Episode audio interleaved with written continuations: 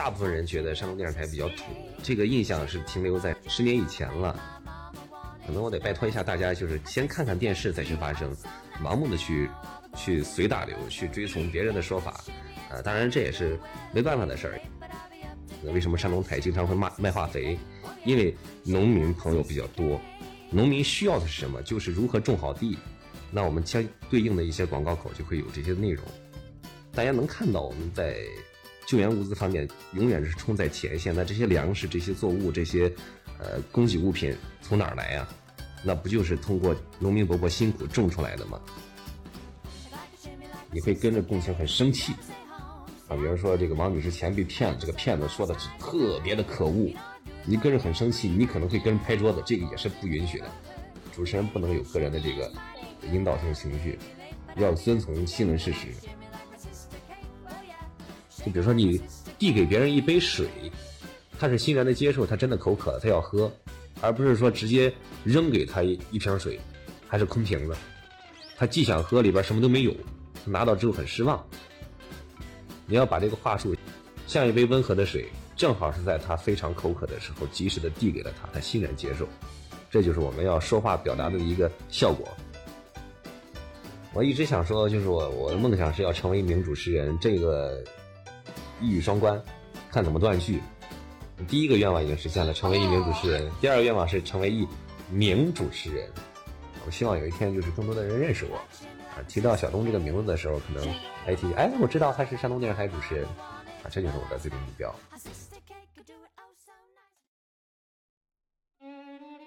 做播客这件事情，给了我一个听自己声音、审视自己表达习惯的机会。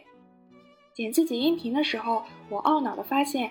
原来我有这样的口头禅，那样的口音，在硬着头皮顶住尴尬的同时，我也意识到这其实是一个认识我自己思维过程和性格特点的好机会。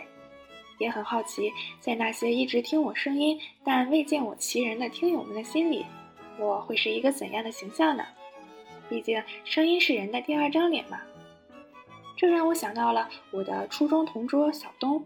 他是山东电视台民生新闻的播音员，同时也是一档综艺节目的主持人。他的声音真的很有磁性，很迷人。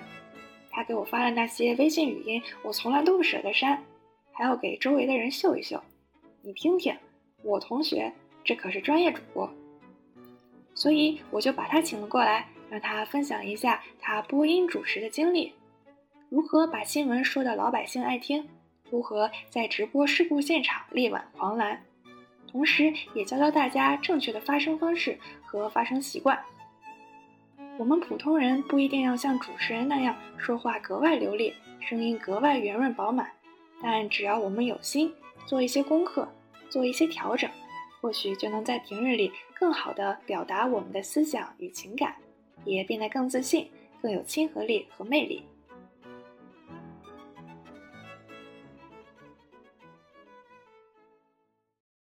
我是山东广播电视台主持人小东，然后我的本名叫赵世东。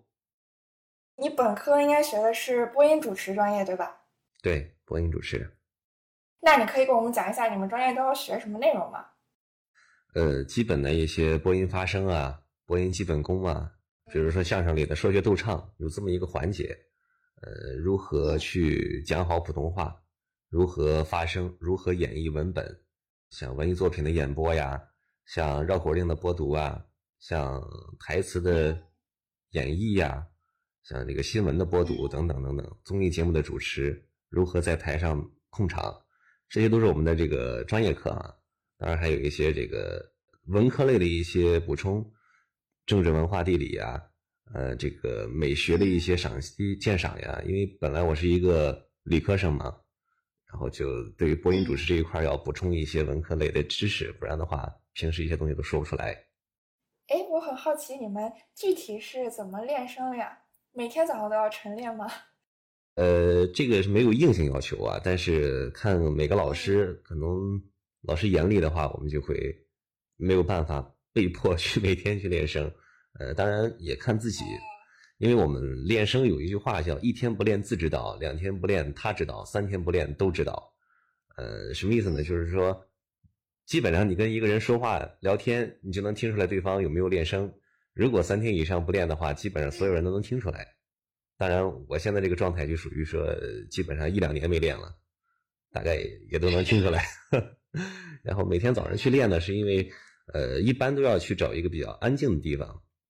你首先不会吵到居民啊，不会影响到其他人的正常的起居休息。毕竟早上起来练声太早了，五六点、七八点，那个时候大部分人都在睡梦当中。你要是在大街上喊那么两嗓子，呃，别人没法睡觉的。所以说，我们一般会找一个空旷的草地呀，像湖泊呀。比如说，我们学校后面有一有一大片湖，武汉就是湖比较多嘛。基本上走两步就有一个湖，基本上我们会去喊湖，早上起来喊啊，就是声音很大去喊，当然是利用一个非常专业的一个发声方法，不是说用肉嗓硬喊，那样的话会把嗓子喊坏，是用气息，呃，当然这个牵扯到我们的专业，胸腹式联合呼吸以及怎么样去控制你的声带的形状和你嗓子发声的一个形状，用气息去顶上来声音，而不是说。靠嗓子那个使劲往高了，往那个尖了去喊。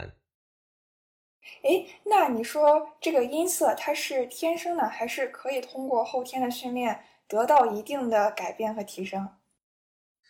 这个其实，在业界没有一个完，没有一个学术性的说法。嗯，但是可以从那个像唱歌的一些艺术家他们的口中，我们得知的一些消息，比如说像刘克刚，这个可能是一个。呃，在国内美声唱法里边比较比较厉害的一个老师，他的说法就是百分之九十靠天赋，百分之十靠靠后期努力。如果说你天赋不是一个唱歌的料，那你后期再怎么练也练练不成一个歌唱家。就像我们所说的，天生如果说嗓子，呃，老天爷没有给你赏饭吃，父母没有给你生了一个好嗓子，你靠后期练的话，非常的难。可能要去靠一些外界的干预，比如说一些这儿不大方便说这些东西啊，就是可能啊对，嗯，需需要一些外界的干预，或者是后期要多努力，甚至要碰到一些机遇、一些机缘巧合，把声音，比如说声带练成一个什么样，有可能叫受损，但是出来的感觉那就叫好听。那你对你的声音满意吗？嗯，我觉得我的声音还可以更好听。因为我天生嗓子还不错，嗯，从专业角度来说，如果说塑造的更好一些，如果我再勤快一些的话，声音可能更完美一些。现在我觉得还没有达到百分之百，嗯。我觉得你的声音本身这个素质就非常的不错，但是我发现你工作了之后，它就更有那种播音腔，所以我觉得还是就是通过一定的训练，可能会让你的声音就是更有底气，或者是更有自信。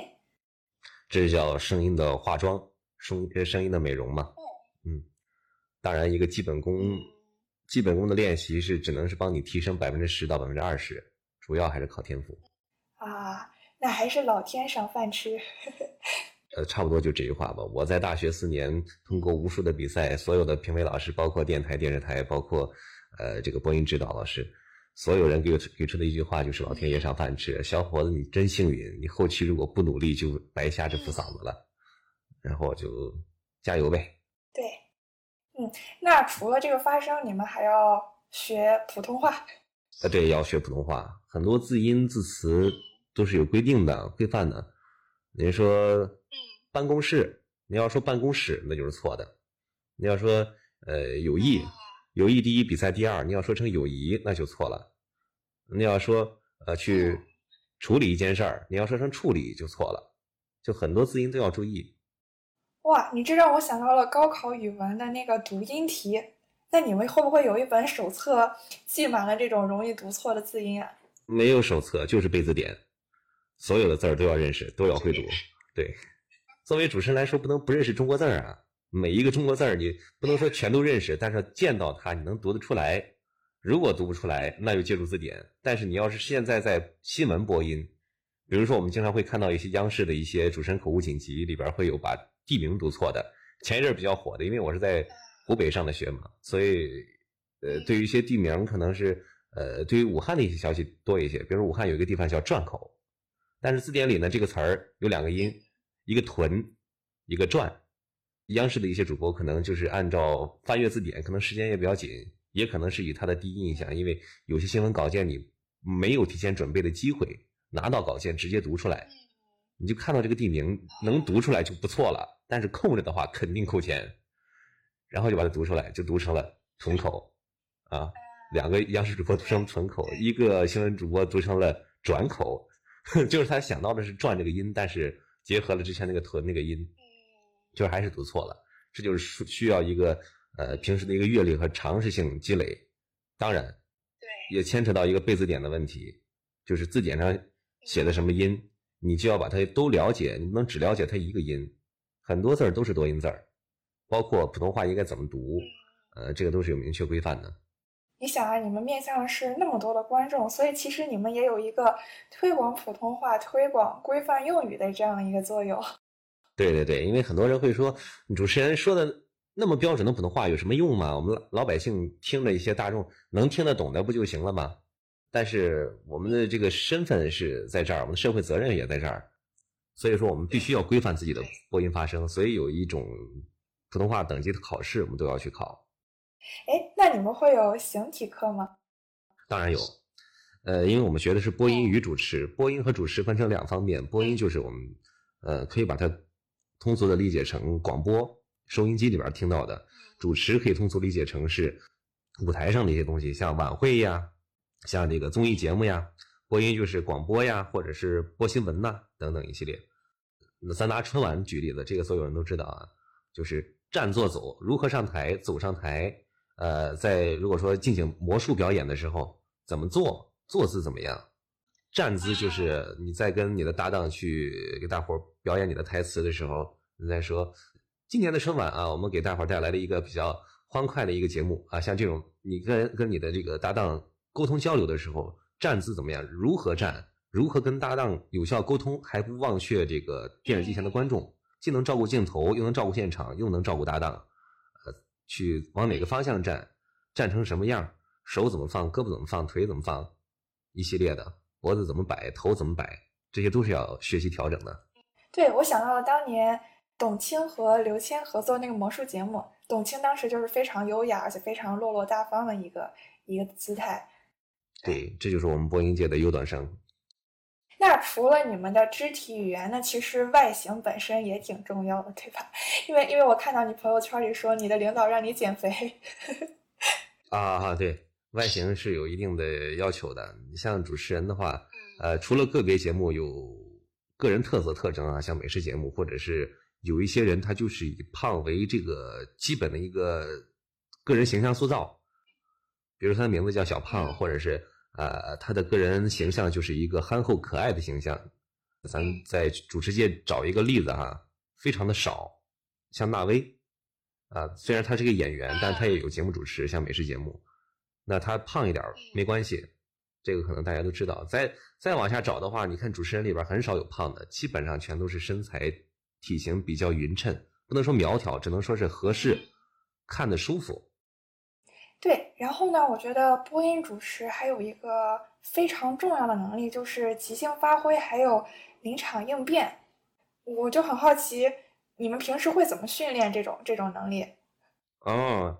这个因为很多东西不是大学学来的，嗯，基本上播音主持里边有百分之八十是要你在社会上个人的一些经历和阅历，和你的在工作岗位上获得的一些呃新的一些知识和如何去转变。课堂上我们教的只是一些基本的，像呃，假设还是拿春晚举例子，我们练习的时候都是拿一些呃大型的舞台设备做做例子啊，就是在春晚主持的时候，假设哈突然灯灭了，你如何来处理？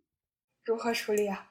先跟你说有好几种情况啊，灯突然灭了，话筒突然没声了，就没电池了，然后嘉宾突然不见了，嘉宾不回应你，嘉宾走神了，然后你忘词儿了，等等这一系列，你如何来处理？这些都是基本操作，这些课本上有写，你也可以去应对啊。比如说这个主持人，尤其女女主持穿高跟鞋上舞台摔跤了，摔倒了，高跟鞋插在这个舞台的。地板缝隙当中了，然后这些如何处理？这些课本上都有写。比如说之前鲁豫有一个经典的例子啊，哎，我忘了是不是鲁豫了。在上舞台的时候，嗯，因为下了个台阶儿，台阶他没有看着，然后就踩空了一脚，往前做了个前滚翻。当时所有人都看看傻了，比较比较尴尬。那他怎么处理的呢？他说：“哎，怎么样，大家？我刚才给大伙表演了一个狮子滚绣球，大家觉得好不好呀？”大家其实一看就明白，他刚才是一个失误，但是呢，大家一鼓掌啊，好。他说：“这还叫好呀？我这叫抛砖引玉，接下来的节目才叫精彩。接下来带给什么一个一个杂杂技节目嘛，正好切合了他这个救场的一个一个一个话术，所以这块属于是教科书式经典的救场。”他这个灵机一动也非常的呼应这个晚会本身的一个主题，所以也显得他这个应变的这个话语特别的到位，而且特别的有品位、有格调。这个很机灵，这是课本上教的一些东西，但真正应用到这个实际当中啊，呃，你很少会把高跟鞋走调插到舞台里边，基本上不可能出现这个舞台没有灯光，也不可能话筒没有电，因为作为这个专业的这个电视台来说哈，呃，基本上不可能碰到这种情况。都有备用的设备线路和这个等等一系列的这个这个这个这个备用情况哈。当然，你要说是参与这个呃商演啊，像一些巡演、地方的一些路演，呃，可能在一些广场里边、商场里边搭建的舞台那种检录设备可能会出现这种问题，所以学习的是那些。万一没电了怎么救场？那就随便说嘛，呃应呃随机应变。但是真正的你要走向这个电视的。新闻播音岗啊，综艺播音岗啊，啊，这些都是要注意的一些新的东西，课本没有教。比如说，呃，你在播着新闻，我们的新闻都是实时直播的，你会看到，就是新闻联播播完了之后，都有一个掏耳朵的动作，记得吧？那个就是摘耳返。嗯。耳返是干嘛的呢？是你跟那个导播间的老师们沟呃沟通交流的，他们会跟你说什么呢？就是，比如说，呃，小东，下呃 小东啊，下一条新闻还有这个三分钟才能到。但是现在目前为止没有新闻了。针对上一条新闻，你要发挥三分钟，猝不及防，你要赶紧看新闻。比如说昨天晚上我们说了一个新闻，叫这个小区的停呃充电桩，对，电动车的充电桩这条新闻我就遇到了。小东啊，下一条新闻还没来，发挥两分钟，你说你说啥？说啥？啊，只能通过你个人的阅历去，就你自身的感受，站在老百姓的角度去说人话。啊，不是说说一些空话大话，泛泛而谈，要说的别人觉得是这么回事儿，要说说的觉别人觉得你说的不是废话。嗯，比如说现在电动车很普及，可能上下班的时候，机动车道上可能已经堵成了一片，但是你要骑个电动车的话，哎，跑起来就是呃蹭蹭的跑，不受什么限制。但这也催生了一个现象，就是电动车的驾乘人可能是呃安全意识比较淡薄，往往车速过快。在过路口的时候不注意减速，或者是没有佩戴安全头盔等等一系列问题。但是回到这个便利是真便利了，危险也确实存在。当然，危险还有一个事儿就是回家充电，这是一个老大难问题。呃，很多的小区会从楼上飞下来一根掉下来一根电线来充电，但是这个安全隐患很大的。那同时呢，还有人有电梯的房子里，呃，有人把电动车推上电梯，骑回家里充电。这个在当前的新闻里面我们讲过很多次了，在电梯里极易发生自燃事故。这个如果是一个狭小的空间着火了，人可能可能就跑不了了，非常的危险。那同时呢，呃，又是一个很难解决的问题，因为的确小区里的充电桩太少了，我们能看看到的充电桩可能也就是，比如说二十来个，但是一个小区的电动车有多少辆？在济南，一个小区的电动车可能有七八十辆、上百辆，这是一个难题。我们在呼吁老百姓们。不要回家充电的同时，是不是公共设备也要做充足？要站在老百姓的角度去考虑考虑，我去哪儿充电呢？假设说有充电桩，假设说充足了，那我充一晚上电。如果说要花上个两三块钱，我为什么不回家充电呢？在基本的去让老百姓去听你的这个教导的同时，你要给出一个正确的引导，你要给出一个正确的方案，这样大伙儿才能真正的去响应这个政策。啊，就是你，这这就是我当时大概发挥的一个一个思路和角度啊。就真正的，因为我也有一个电动车，我也会有这些想法，所以我说出来之后，大家也能觉得啊是怎么回事儿。这就需要你平时去积累一些，多观察、多看、多了解老百姓的这个心声，多做采访，多做从记者的角度、从老百姓的角度换位思考，这样就能做做好节目。对，我觉得这个方法很不错，就是你本身就是深入生活，所以你自己的一些亲身经历啊，或者是对生活的理解，都可以成为你来讲述的一些素材。嗯，对。哇，不愧是民生新闻的主持人。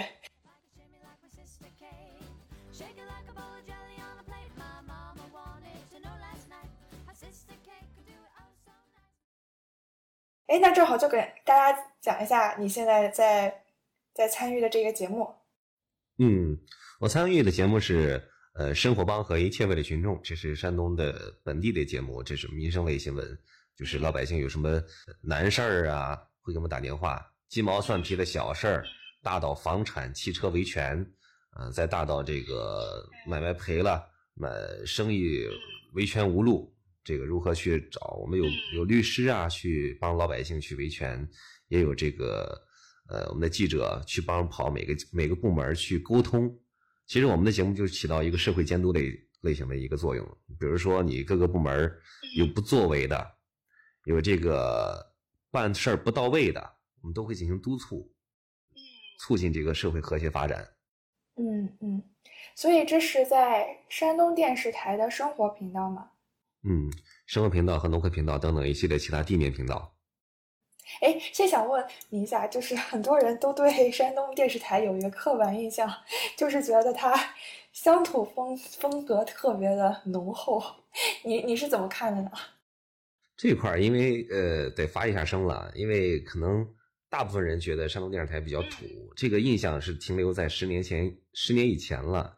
嗯，真正去调研一下，就是说这些话的人。多久没有看电视了？嗯，可能我得拜托一下大家，就是先看看电视再去发声，盲目的去去随大流，去追从别人的说法。呃，当然这也是没办法的事儿，因为毕竟这是一个娱乐的话题，大家茶余饭后一说一乐，那一笑就过去了。我们也很高兴能给大家提供一些这个笑料，呃，提供一些谈资。但是我想说一下的是，咱们山东是农业大省啊，无论是在这个汶川地震呐、洪灾呀。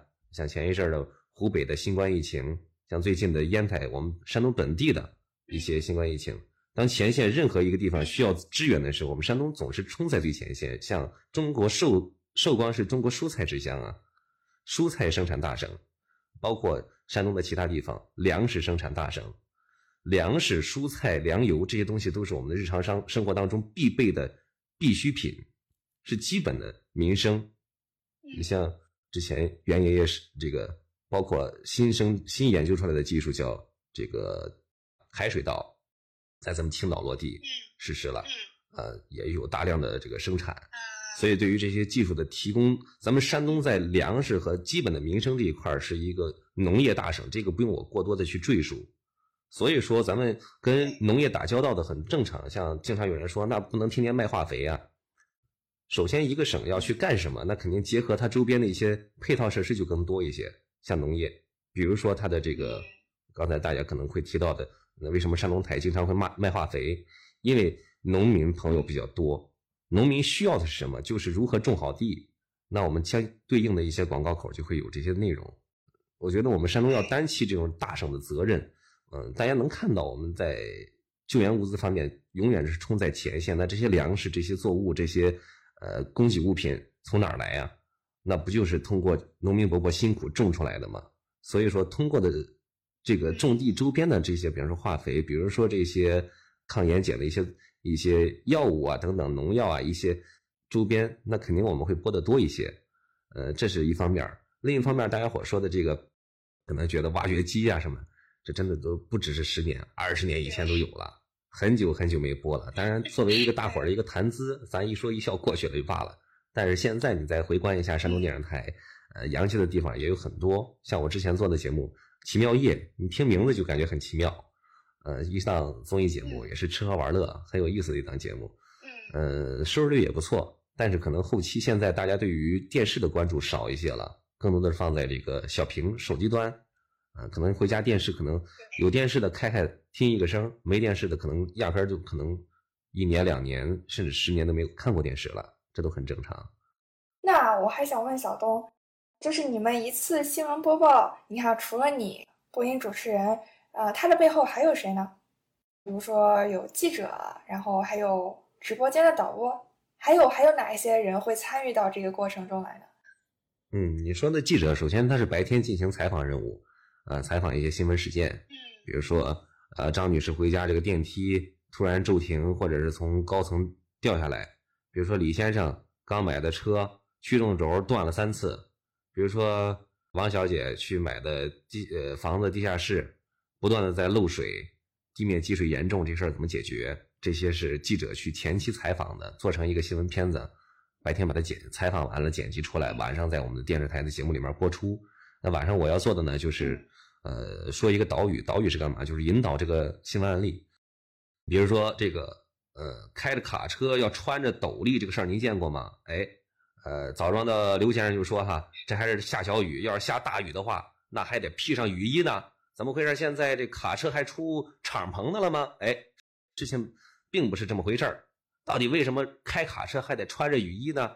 我们来看一看，引出来就是这个卡车这个上顶棚可能是呃因为质量问题有裂缝，新买的车老是漏水，就是往下滴水，然后这个事儿就要去维权，啊，这是我的工作。那我的工作是把它引出来，呃，会带着耳返，导播间老师跟我控制。你要说大概多长时间？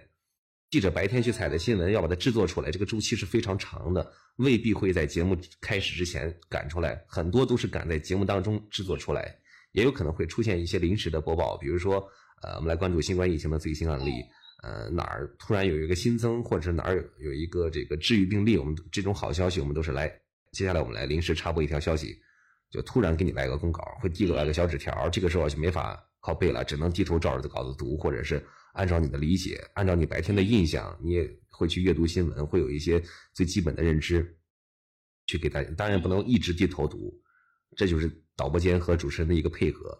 然后导播间可能会跟你说，节目时长一共是啊，比如说我的节目时长是在四十五分钟左右，那现在已经过半了，还差呃还差二十分钟的时间，二十分钟接下来还有大概是十五条新闻，你要如何把控这个节奏？一条新闻平均分配时长多长？那么新闻的时长，片子就是记者白天采出来的片子，时长已经固定了。你来发挥的时长要快要慢。比如说你前面突然插播了三条新闻，那么时长就不够了。后边所有的新闻的导语你都要加快，甚至要自我简化。比如说一长串，你要把它给概括成一句话，把它给播读出来，导入这个导语。所以说很多稿子都是现场拿到的，而不是提前可以准备。嗯，基本上有一半稿子吧，每天都是有。一半以上的稿子是能够定下来的，一小半的稿子是要现场去发挥处理的。对，而且听你刚刚那个例子，我觉得就是你还能够把一个非常平淡普通的故事，以一个非常引人入胜的方式给抛出来。我觉得这也是可能主持人需要做的。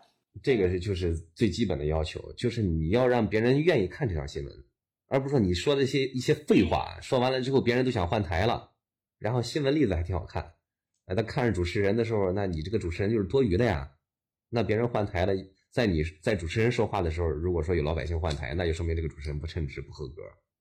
当然，也未必他是他换到这个台之后，他不想看这个新闻节目，这个另说。但他本身就是要冲你这档节目来的。但一听你这个新闻播读，家说了半天什么啊，加强合作啊，携手共赢啊，这种大话空话，作为民生新闻节目来说，别人是不愿意看的。他为什么看你不看新闻联播呢？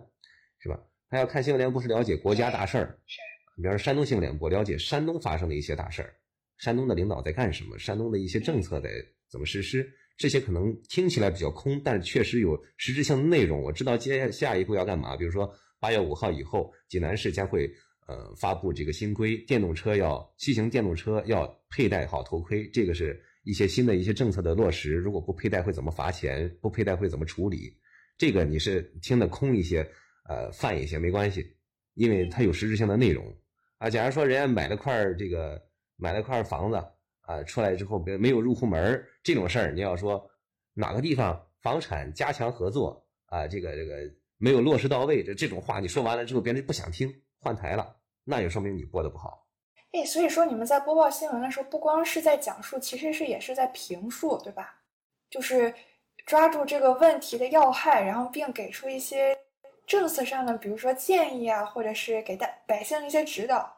哎，对对对，呃，会给出一些自己的想法，但是主持人还是要保持中立的，要分析一些案例，分析完了之后呢，要站在老百姓的角度去去说发声，去说一说。如果说是有关部门做的不到位，我们要去指正；如果说政策还不说不够完整，我们要去提供一些我们的想法。如果说这个政策没有解读清楚，我们要以一些通俗易懂的话来帮助老百姓去了解清楚，不然说要我们主持人干嘛？他们自己看不就完了吗？哎，那你们有点像老师哎。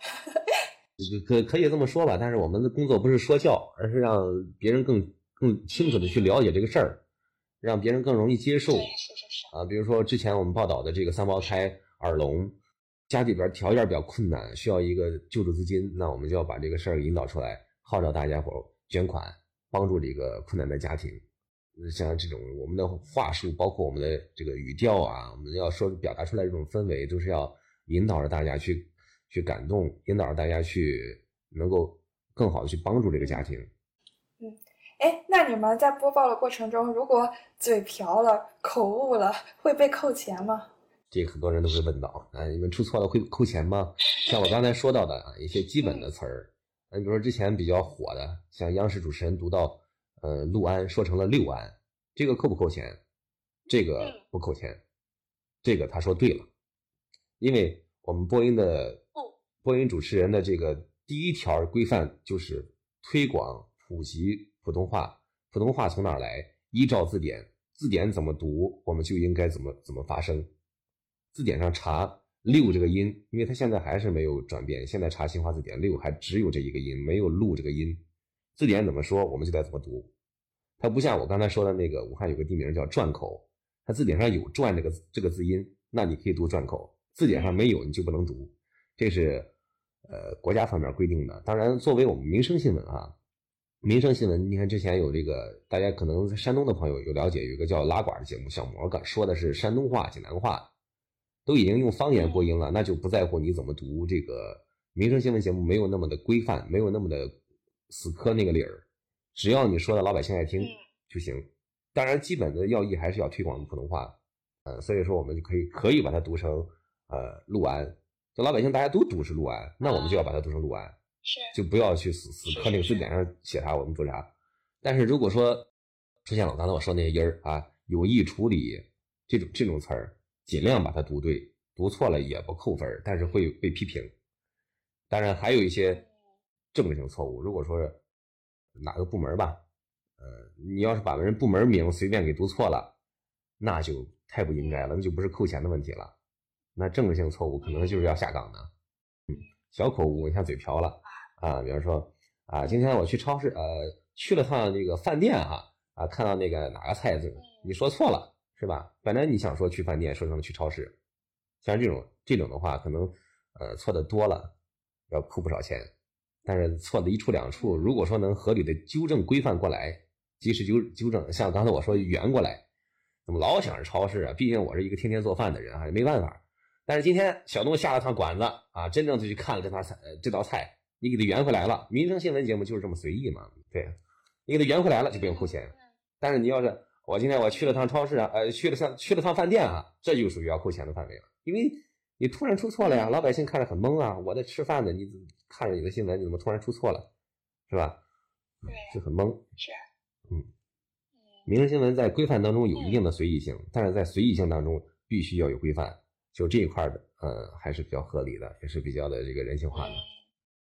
哎，那你在播新闻的时候，有没有出现过这种情况，就是跟这个当事人特别的共情，导致 你自己情绪特别的激动，甚至要到心理崩溃？如果这种情况下，你会怎么办呢？嗯，首先我说一下这个之前零八年汶川地震的时候，很多新闻主播会哭了的这件事儿，这个在行业规范标准里边是不允许的，是要扣钱的，甚至严重的是要下岗的。但是那一年是因为情况特殊，呃，的确是引起了所有人大家的共鸣。突然人性化了一把，主持人保持中立。如果说读哭了的话，这一块是要扣钱的。但是那次读哭了的，好像都出名了，没有被批评，反倒是被表扬。的确，嗯，我们看到很多国人遇难了之后，我们会感到很心疼、很惋惜，多希望这种事儿不会发生。我们会有个人的一些情绪的迸发，这是一方面。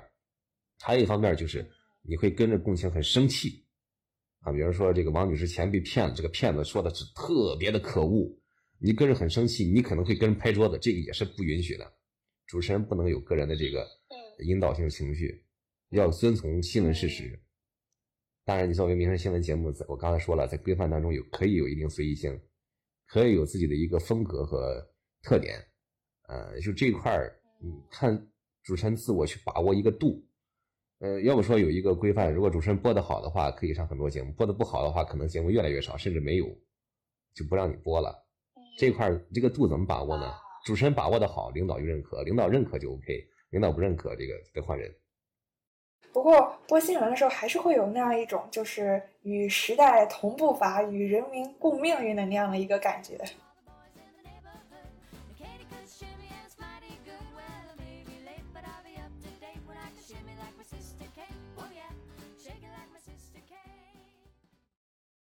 小东，你刚刚提到你还参加过一档叫《奇妙夜》的节目，对吧？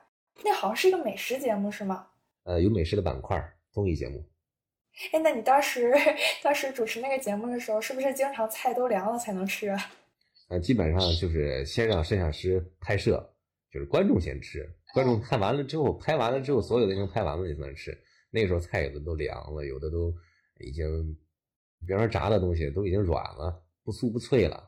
但是你还要描述出来它刚出锅那种本真的味道，因为刚出来的时候确实是那个味道。你谁也不可能说等了菜啊，非得放凉了之后吃啊。你要吃这个已经凉了、不脆不酥了的东西，你把它说是哇，刚一出锅就是入口酥脆、入口即化、外酥里嫩，这些词儿吧，大伙儿都知道。做美食节目最基本的。哎，那如果厨师或者老板站在旁边，你敢完全说实话吗？该说实话的时候要说实话呀。当然，作为综艺节目，效果，呃，咱要的是一个效果。就比如说，他是我们的这个呃广告商，咱该吹捧的时候得吹捧一下。当然，尽量去尊重事实。你要说实在是太难吃，对吧？他说是好吃，这不是误导大众吗？但如果它真的挺好吃，可以有一一方面的夸大。比如说，我个人确实感觉它好吃，描述出来一个个人的感觉就行。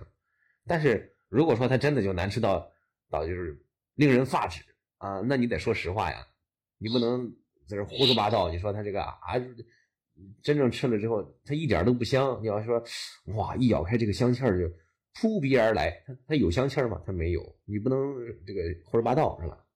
这个要遵从。对对，哎，我觉得主持这个美食节目真的也很考验你的这个口头的一个描述能力。你想，我们普通人描述一个食物的时候，可能就会说好吃或者好好吃。最多可能就在说一个入口即化，那你有没有什么秘诀，能把这个你的这个口头的描述变得特别的栩栩如生？呃，多吃多想，多看多听，多吃多想这个就不用说了，一边吃一边想着怎么去描述。多看多听，像《舌尖上的中国》呀，啊等等一系列美食节目，你得多看，多去了解，看人家怎么说的，官方怎么发声，多去学习和了解。对我之前看到一个小技巧，就是说。说 x 不说 x，就比如说说冷的时候，但是你不要用冷这个词，但是你可以用它的同义词、近义词或者是一些描述性的语言。比如说，你就不说这个天特别冷，但是你可以说这个风直往我的衣领里钻，像针刺，像刀割，我整个人都冻成了跟冰棍儿一样。这可能是一个描述上的一个小小技巧。呃，可以，这个艺术性表达嘛，不用说的那么直白，毕竟不是新闻节目，要那么直观的、客观的告诉老百姓啊，我现在是什么一个感受。呃，综艺节目包括这个审美上要一定一定提升，艺术源于生活，更高于生活嘛，不能老说白话，哇，真好吃，这太棒了，就那么两个词儿，来回的去迂回，怎么个好吃法？你要描描述出来一种什么样的感觉？嗯，比如说像看过一个动漫叫《中华小当家》，哇，在。嘴巴里面简直爆开了，就像我的舌头在舌头在翻涌，啊，在泳池当中游泳一样。就这这种话，这个比较的这个有艺术气息，你可以去利用一下，当然也不能老用，有的时候太夸张了，咱就不用啊。是是是。哎，那你走过那么多家店，让你印象最深刻的美食是什么呀？最好吃的？最好吃的是这个叫地炉烤猪，他把一头一整头猪哈，呃，经过这个腌制。放到这个自己用砖垒起来的炉子里边，用果木烘烤四个小时以上，四到八个小时。哇，那个真的是，用刀一劈，那个外外皮儿像炸开了一样，嘣的一下全部炸开，就那那种脆度，里边的肉嫩到真的就是入口即化这个词儿，它不是说乱用哈，它真的是用舌头一抿就化开那种感觉，是真的香。因为你站在那个炉子旁边，那个香味已经不自觉的萦绕在你的左右，就像你已经沐浴在海洋当中，全部包裹着你的身体，从你的鼻腔里边喷涌进来，就那种感觉，哇，太香太好吃了。哎，我其实看过那期节目，所以欢迎大家去山东吃烤猪啊。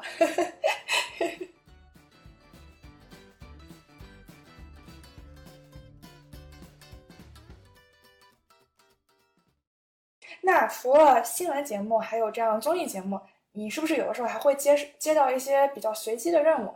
就比如说，我最近看到你好像采访了奥运冠军陈梦的爸妈，对吧？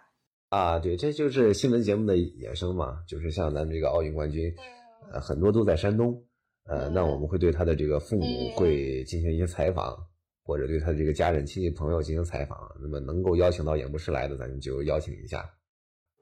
哎，那新闻节目、综艺节目还有这种采访，你觉得你最喜欢哪一个类型的节目？没有最喜欢，因为我个人是干着新闻节目起身的老本行，又是新闻主持人。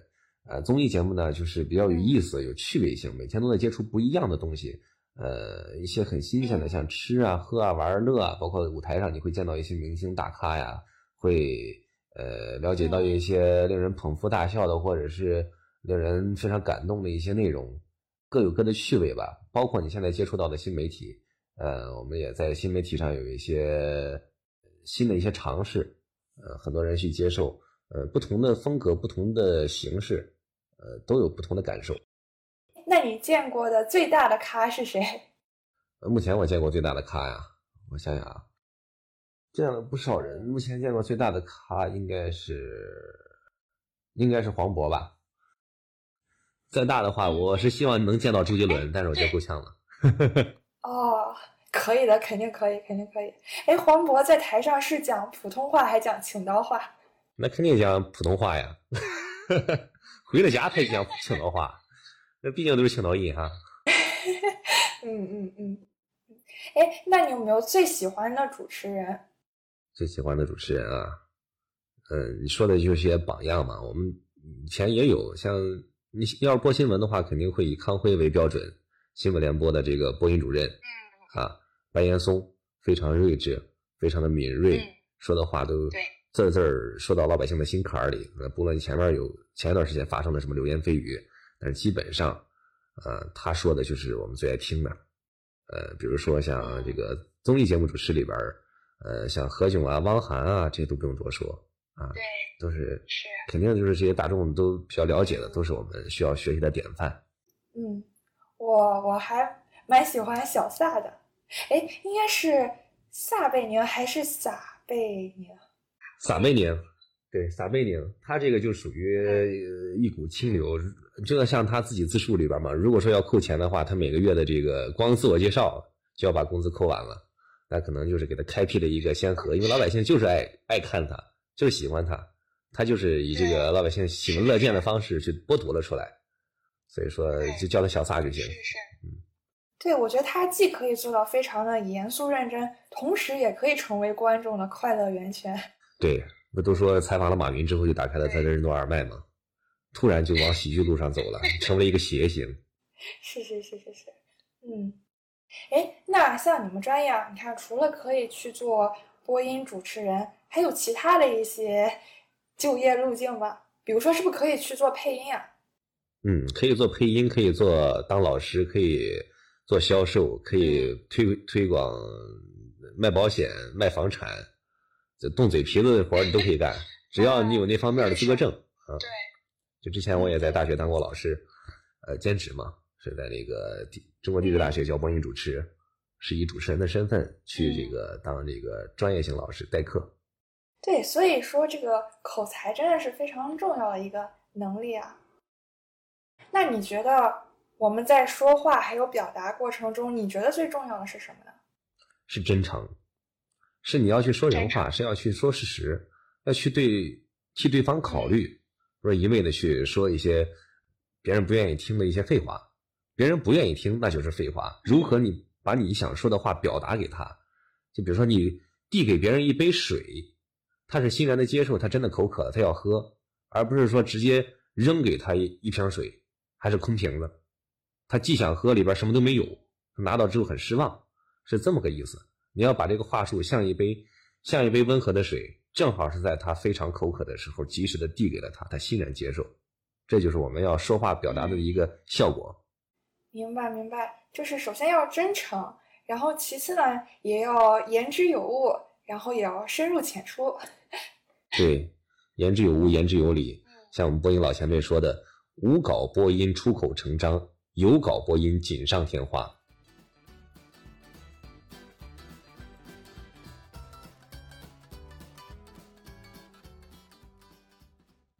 哎，那小东，最后想问问你，你对你未来职业上有哪些规划吗？或者是有哪些展望？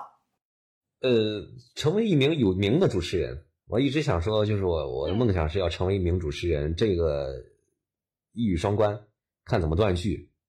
第一个愿望已经实现了，成为一名主持人；第二个愿望是成为一名主持人，有名的主持人，别人起码知道我。对，因为现在。这个刚才我也说过了，看电视的可能人变越来越少了，呃，更多人转向这个手机小屏。那现在我们电视台也作为一个播出的一个媒介，它并不是说名字叫电视台只在电视上播，像我们也在像其他的一些平台，我不知道能不能提哈，就大家能看到的一些短视频平台等等一系列的，像具体我就不说了，大家都知道那几个某音、某某手、某某某频号啊等等那些东西等等一系列的。我们都有自己的官方账号，而且粉丝都是过过千万的。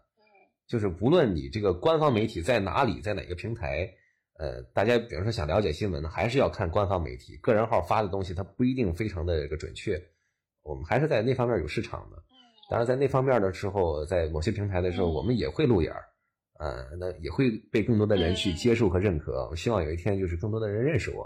啊，提到小东这个名字的时候，可能哎提哎，我知道他是山东电视台主持人。啊，这就是我的最终目标。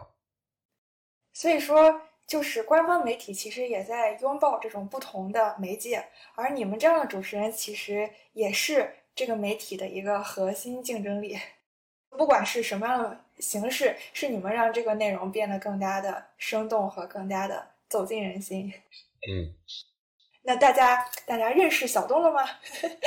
我相信大家应该对你有一个印象了。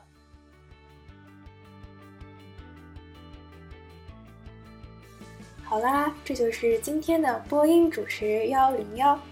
快到评论区里告诉我，你上一次看电视是什么时候？你最喜欢哪个电视节目？哪位主持人？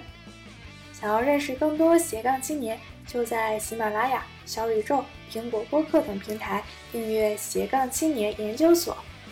如果你或你身边的朋友也是一位斜杠青年，欢迎你联系我，和我分享属于你的一片天。